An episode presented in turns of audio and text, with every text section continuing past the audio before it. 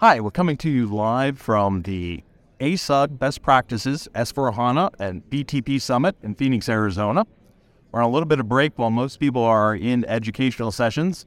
I wanted to record a news segment for you to share some of what's happening at this event. Keynote this morning, we heard about the announcement uh, uh, live of SAP DataSphere. And if you want to learn more about that, be sure to check out Vitaly's segment in this news episode. But the biggest story here is all about how SAP BTP can help accelerate and enhance your S4HANA upgrade or implementation. We're talking to a lot of people about how ABAP Cloud can play an important part of that. And on the subject of ABAP Cloud, we did a we did a hands-on workshop yesterday, and a lot of people in the audience, although they were longtime ABAP developers, had never tried out ABAP development tools. So I just want to take this as an opportunity to remind everybody, you know, for modern ABAP, the kinds of things you can do on ABAP Cloud, like RAP development, CDS views, and so forth, you definitely want to use the ABAP development tools. That's the only supported developer tooling for that kind of environment. So if you haven't ever tried out ABAP development tools for Eclipse, or it's been a while since you installed and tried them out, I encourage you to update and uh, uh, give it a try.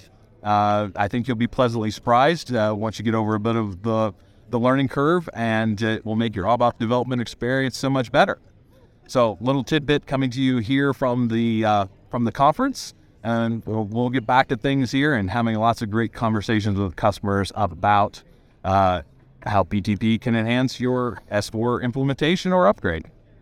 Developer challenges are all about trying new things, having fun, and learning along the way.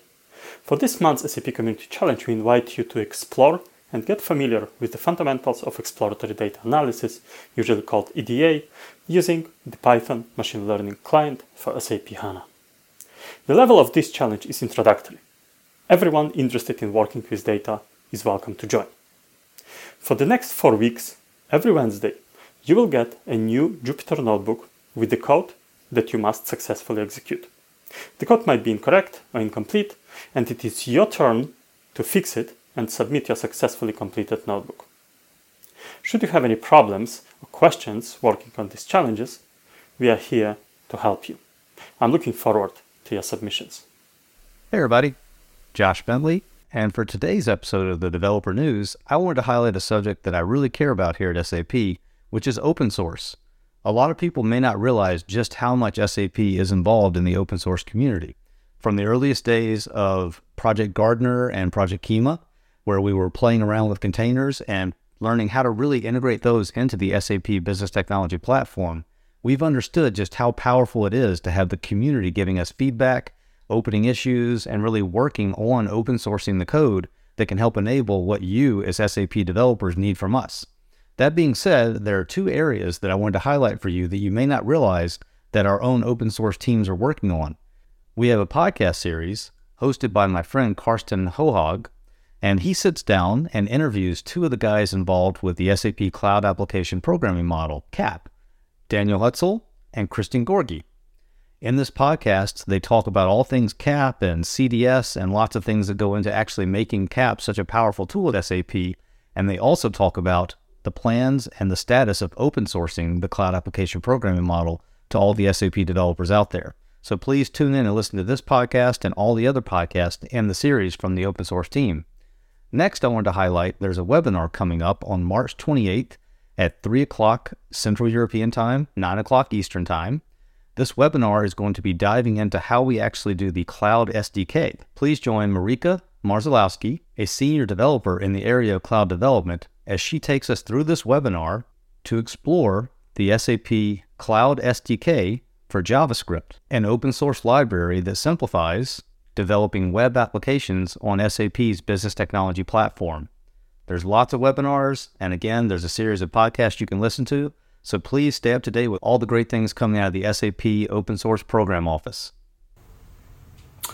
Those of you like me who are fans of the SAP Cloud Application Programming Model, and that's CAP to you and me, will be pleased to know that the February 2023 release of the CAP framework is now out. While there are fewer announcements this time around because the team are working on the next annual major release, there are still plenty of features of interest. In the CDS language and compiler area, specifically in the area of spatial functions, there's new support for instantiation and instance method call syntax.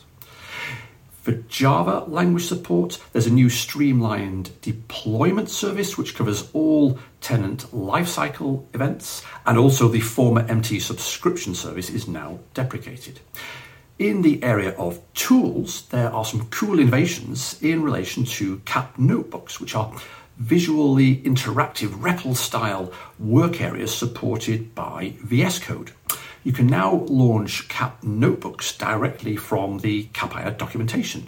A new button will be visible when there's one available relating to the particular CAP feature that you happen to be reading about.